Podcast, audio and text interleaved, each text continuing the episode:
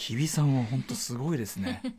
今すごい感心しました。ついさっき。あのね、まあ、非常に寝不足でいらっしゃって、まあ、お仕事ね立て込んでて、もう昨日の朝の3時からずっと。そう今日今日の。今日のね今日のね、だから今日のずっと3時からずっといて。えー、お仕事してて、えー、まあ、お前はあんま寝てないという状態ねいやいやいや今日たまたまちょっとつながっちゃって。ねねまあそれで心配だよなんつってて。で日比さんのねあの前も言ったかもしれないですけどちょっとこの番組であの、ね、特技として、まあ、はい、どこでも寝れる。どこでもすぐ寝る。でかとこう短期間プッとこう寝れパッとっていうのができるっていうんで、はい、ね、先ほどもね 打ち合わせしてそう43分ぐらいでしたね終わったの。でじゃあちょっと私寝ます。あ寝ないよ寝ないよっつって、うん、でこうやうや突っ伏して、はい、前はこうでこうやってこうなんか後ろにこうもたれかかる感じで毛布かけてました。もう冬場だったんで、コートがあったんですけど。今日は突っ伏してこう寝出して、はい、で僕はねやっぱ親心ね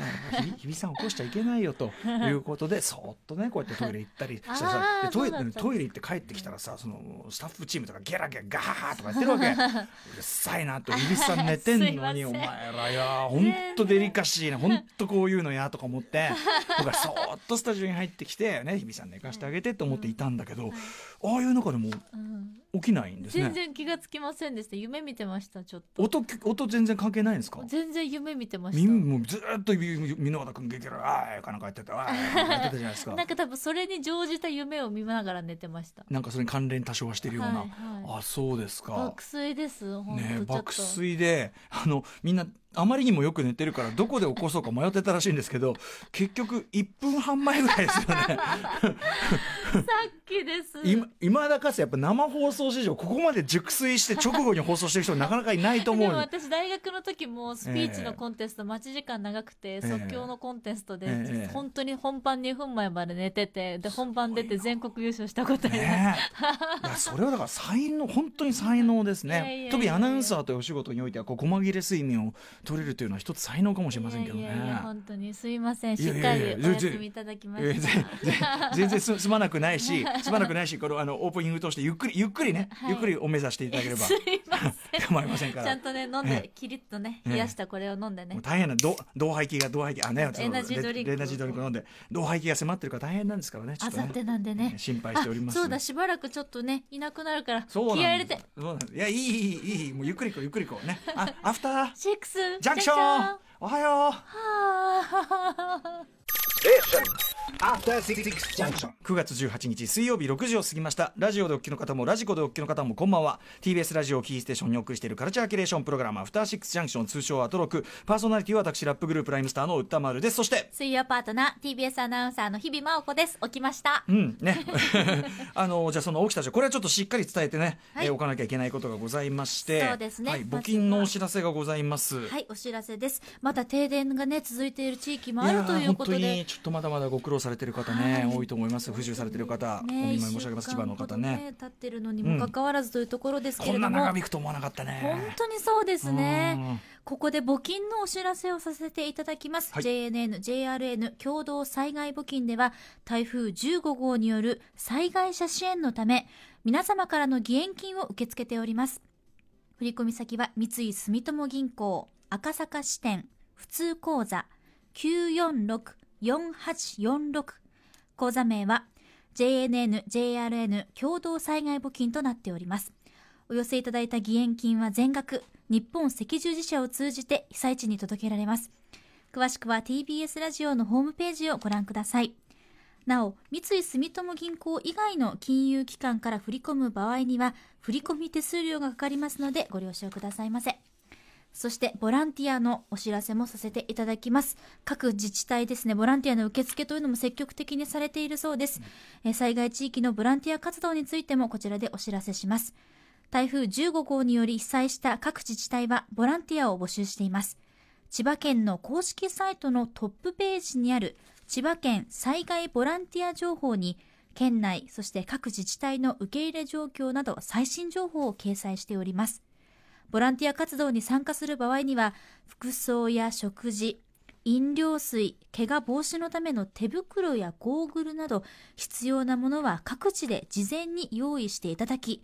万が一の場合に備えてボランティア保険に加入するなど事前の準備も必要です。ボランティアは自己完結となっておりますので、そういったご配慮もいただきながらぜひ積極的に活動に参加していただけたらと思います。はい。えー、ということであの差し当たってですねこれ私というかまあアトロクとしてと言いましょうかね、はい、あの募金なんですけどあのついに出ました、えー、この時のためでございます、うん、えー、ムービーウォッチメンねいつもこうガチャガチャで作品を決めてですね、はい、えー、で一応こう裏ルールといたしまして、はい、1万円私が自腹で払うと、えっ、とまあ他にね、うん、いや今日今週はこれじゃなくて ちょっとなんかもうちょっと他にやりたいんだけどなみたいなこと言って、えー、1万円払うともう一回ガチャが回せるなんてシステムで大体それで1万円払った後私こんな必要があったのだろうかなんつって、えー、死んだ目でねその後ライブをね、聞いているなんてねことが多いんですけども、はい、このためなんですね。まあ、はい、いつ頃からかな前の番組の時のね、うん、熊本の時かな熊本地震の時かな、うん、なんかの時にあそうだっつってこれ募金に使えばいいんじゃんっていうことを思い立ちました、うん、そうなると私もですねバンバンもう1万払うことに何の躊躇もなくなって ということで現在ですねその M 資金と呼ばれるそのムービーウォッチメンの私が、えっと、そのカプセルを回し直したお金が7万円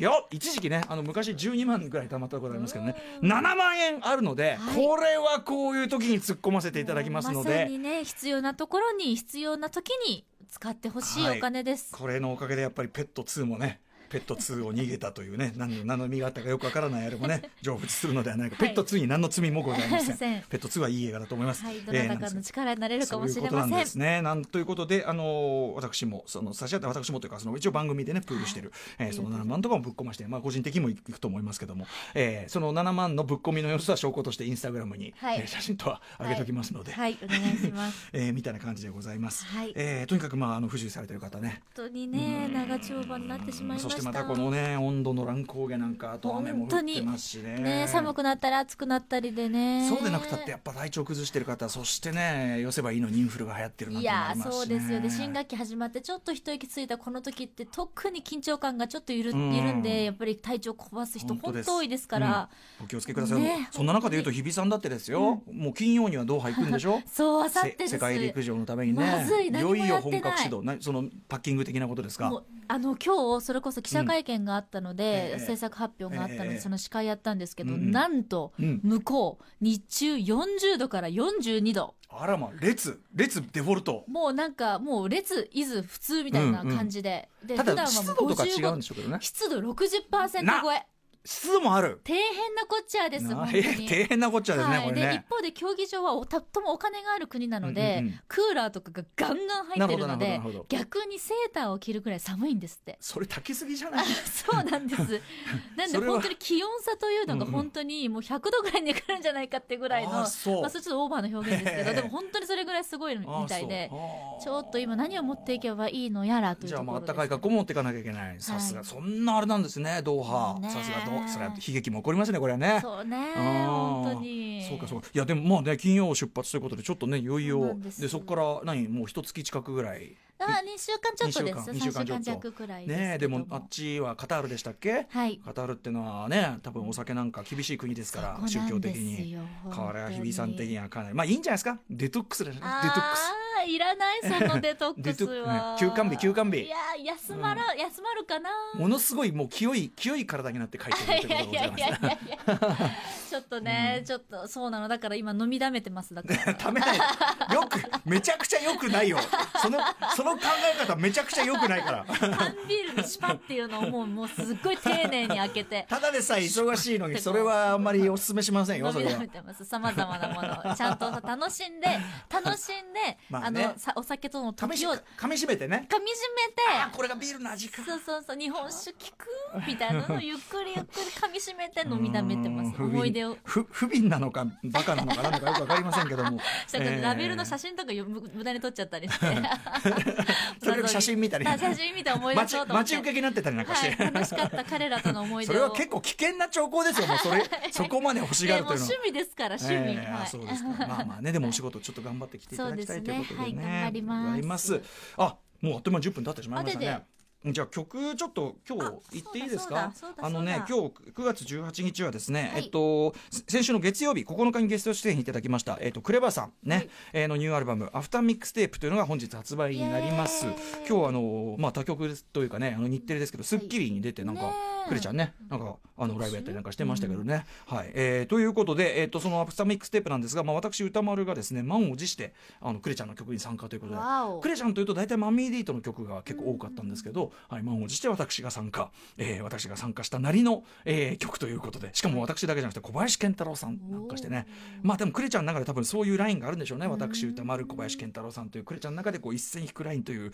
えー、ところでのコラボが、えー、曲が、えー、収録されているということで、はい、まあ、本日発売なのでちょっと今日はいかけさせていただきたいと思います。行ってみましょう。クレバーフィーチャリング歌丸小林健太郎でそれとこれとは話が別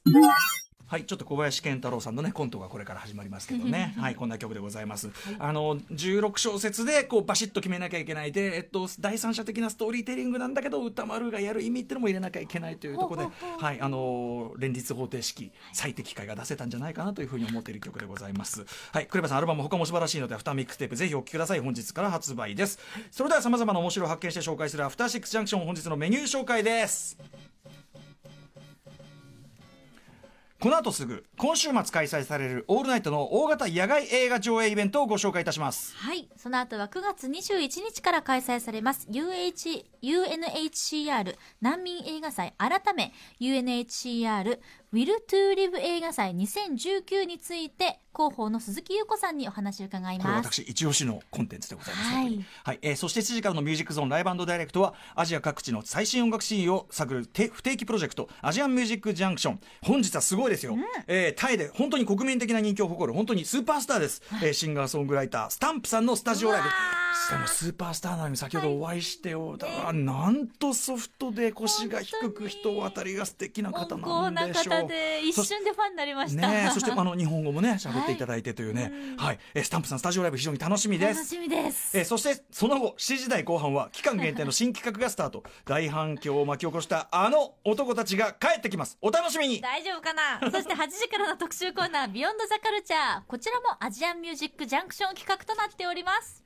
アジアンミュージックジャンクション特別編。日本のシティポップは韓国でどのように聞かれているのか特集 by 長谷川洋平大石はじめ。よいしょ、えー、欧米やアジア国の音楽ファンの間でここ数年富に存在感を放っている日本のシティポップというね、えー、ことでございます、まあ、竹内、ね、マリアさんのねプラスティックラブとかがね、あのアジアとか各国とか世界中で結構愛されてるって話しましたよね、えー、中でも実はかなり前から日本のシティポップが聞かれていたという韓国の音楽シーンで、えー、実際どんな感じで日本のシティポップ需要されてい、えー、ったのか、うん、そしてどのようにその韓国の音楽に影響を与えたのか解説していただきます、はい、ナビゲーターは音楽ライターの大石はじめさんと韓国の音楽シーンンといえばこの方。レコードを求めて韓国を訪れるうちいつの間にやら韓国のバンドチャンギハと顔たちでプロデューサー兼ギタリストになっていた長谷川中の人になっていた長谷川洋平さんです。はい。番組では日々の感想や小さなリアクションまでお待ちしております。歌丸アットマーク tbs.co.jp 歌丸アットマーク tbs.co.jp